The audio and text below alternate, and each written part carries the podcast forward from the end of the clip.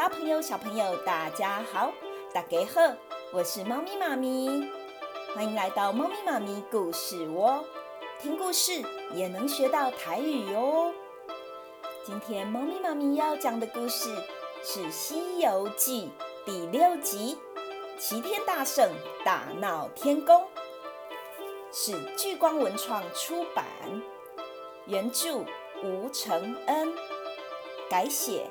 装点亮，插图虾米。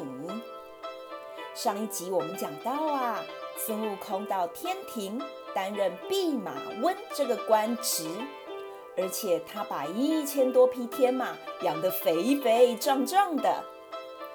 接下来我们要来看看孙悟空会发生什么有趣的故事呢？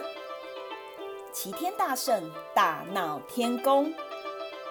孙悟空担任弼马温已经好几个月，于是他特别安排一桌酒席，准备犒赏他在马房的属下们。来来来，一起喝酒吧！这好酒好菜呀，是我老孙特别为你们准备的哦。三杯黄汤下肚，孙悟空问：“呃，哦，我在天庭上任已经好一阵子了。”到底这个弼马温是什么等级的官职？你们知不知道啊？众人听了，哄堂大笑。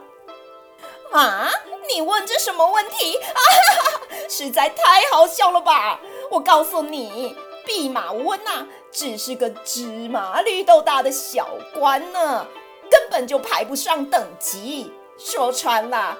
孙悟空，你呀，只是个帮忙照顾天马的马夫而已呀！啊哈哈哈！孙悟空一听到，才恍然大悟，原来自己啊，只是个卑微的马夫。这样的真相让他又惊又气。什么？真是气死老孙我了！我揍生气耶！盛怒之下，孙悟空一脚踢翻桌子。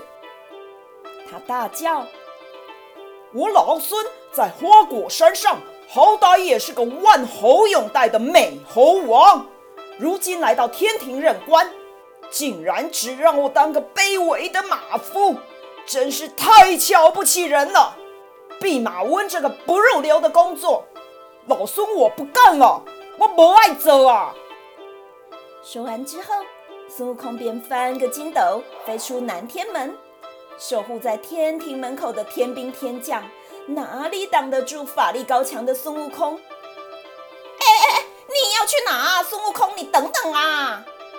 于是孙悟空又翻了几个筋斗后，便回到了花果山。回到水帘洞之后，孙悟空就将在天庭受到的委屈，从头到尾的向猴子们诉说。啊啊！老孙我真是太可怜了，天庭的人真是太瞧不起我了，夸我无。有只猴子说：“玉皇大帝呀、啊，真是脑袋空空，不知道善用人才。大王你如此神通广大，玉皇大帝封你个齐天大圣还差不多呢。”听到齐天大圣的称号。孙悟空笑得合不拢嘴，连声说：“好，好，真是太好了！齐天大圣真是太适合我了。”孙悟空立刻命令猴子们制作旗子，而且旗面上要清楚写着“齐天大圣”四个大字，并且要大家在水帘洞外面竖起旗杆，将旗子啊高高的挂起。让旗帜随风飘扬。孙悟空志得意满地说：“从今以后，你们就称呼我为齐天大圣。”猴子们连声称是：“啊，是是是，是是是，是是是啊，大王。”第二天，玉皇大帝早朝时，太白星君仓皇失措的上奏，启奏玉皇大帝。孙悟空嫌弃弼马温这个官职太小，已经擅离职守，逃回花果山去了。玉皇大帝听了勃然大怒，立刻传旨给哪吒三太子，让他率领天兵天将前去捉拿孙悟空。接到玉皇大帝的圣旨，哪吒率领天庭大军来到花果山。孙悟空一听到这个消息，便戴上紫金冠，披上黄金甲，穿上步云履，手握如意金箍棒。率领众猴出动迎战，猴子们，我们准备战争。见到孙悟空出现，哪吒便破口大骂：“你这个泼猴！我们奉玉皇大帝的旨意来收服你，还不快快束手就擒！”孙悟空看到眼前的哪吒，一副乳臭未干的模样，轻视的笑说：“哼，你这个小奶娃！”我看你的乳牙都还没掉呢，竟然敢跟你孙爷爷挑战！你还是回家喝奶去吧，我不想欺负一个小娃儿。听到这番侮辱伤人的话，哪吒当场怒气冲天。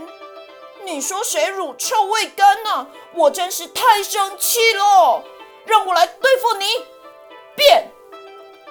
哪吒立刻长出了三头六臂，而且每一只手上都拿着一把不同的兵器哦，恶狠狠地朝孙悟空砍杀过去。这时，孙悟空也不甘示弱哦，同样变成三头六臂的模样，再把金箍棒从一根变成三根，利用六只手臂轮流挥舞着金箍棒，两个人展开一场决战厮杀。经过一连串的你来我往，最后孙悟空还是技高一筹，趁着哪吒一个闪身，迅速的飞奔到他的背后，重重的一棒打在哪吒的胳膊上。哎呦，好痛哦！哪吒一时疼痛难忍，只好负伤逃回天庭，禀告玉皇大帝。当玉皇大帝知道哪吒无法打败孙悟空时，不由得眉头深锁，想要派出更多的兵马围攻孙悟空。就在此时，太白星君再次站出来说话。太白星君摸着长长的胡须说：“气走玉皇大帝，这妖猴啊，虽然胡作非为，但是瞧他蛮干的个性，恐怕我们的一时半刻也收服不了啊。”何不就赏他个齐天大圣的虚职，先收收他的邪心？这样一来呀，我们不需要劳师动众，我们也乐得清闲度日，不是吗？哎，好像有道理呢。玉皇大帝觉得很有道理，再度派太白星君去找孙悟空，表示愿意让他当齐天大圣。并且会盖一座大圣府让他居住。对于玉皇大帝的安排，孙悟空终于感到心满意足，便又欢欢喜喜地随太白星君前往天庭赴任。日子一久，孙悟空整天待在大圣府里，实在太无聊了。他的玩心又起，于是啊，他每天都驾着筋斗云到处闲晃。玉皇大帝知道了孙悟空整日游手好闲，怕他又会惹是生非，便派他去管理王母娘娘的蟠桃园。蟠桃园里面有三千六百棵桃树，最前排的一千两百棵桃树所长的蟠桃，凡人吃了可以飘然成仙；中间的一千两百棵桃树所结的桃子，吃了可以长生不老哦。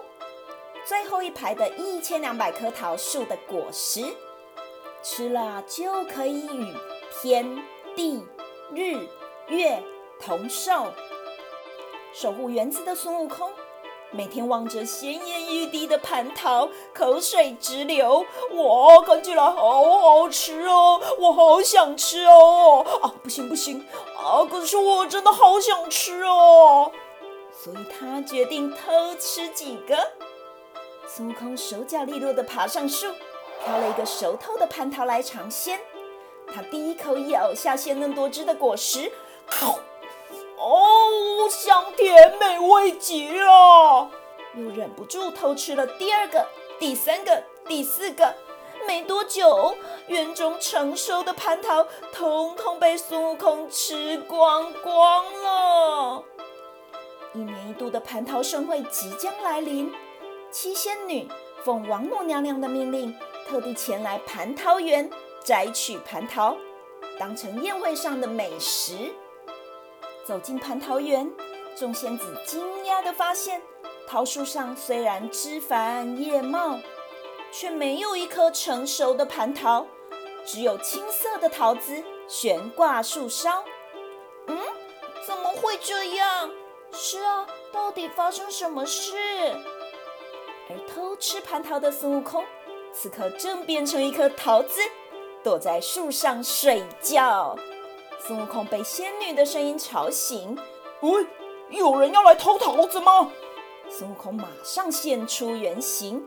挥舞金箍棒就要打人！啊！救命啊！啊！救命啊！请你饶了我们，我们是为了准备王母娘娘所举办的蟠桃盛会来园里采桃子的。听完仙女们的解释之后，孙悟空好奇心被挑了起来，他也想去瞧瞧蟠桃盛会到底是什么样的景况呢？不过，孙悟空知道自己偷吃蟠桃早已闯下大祸。假如七仙女先向王母娘娘告状，他自己就吃不完兜着走了。于是，孙悟空念起定身法，将众仙女统统固定在原地，自己啊才驾起筋斗云，直奔瑶池。在前往瑶池的途中，孙悟空遇到正要赴宴的赤脚大仙，孙悟空灵机一动，便说：“赤脚大仙，赤脚大仙，刚好遇到你。玉皇大帝、啊，有急事找你，要你赶紧到凌霄宝殿。”赤脚大仙信以为真，便转身往天庭的方向而去。孙悟空知道计谋成功，内心窃喜不已，他自己。则变成赤脚大仙的模样，大摇大摆的啊，前去参加蟠桃盛会。来到王母娘娘的瑶池宫殿，孙悟空立刻闻到阵阵的酒香，原来是仙童们正忙着搬运仙酒。平时就贪杯嗜饮的孙悟空，早就嘴馋的口水直流。他拔下几根毫毛，轻轻一吹，呼！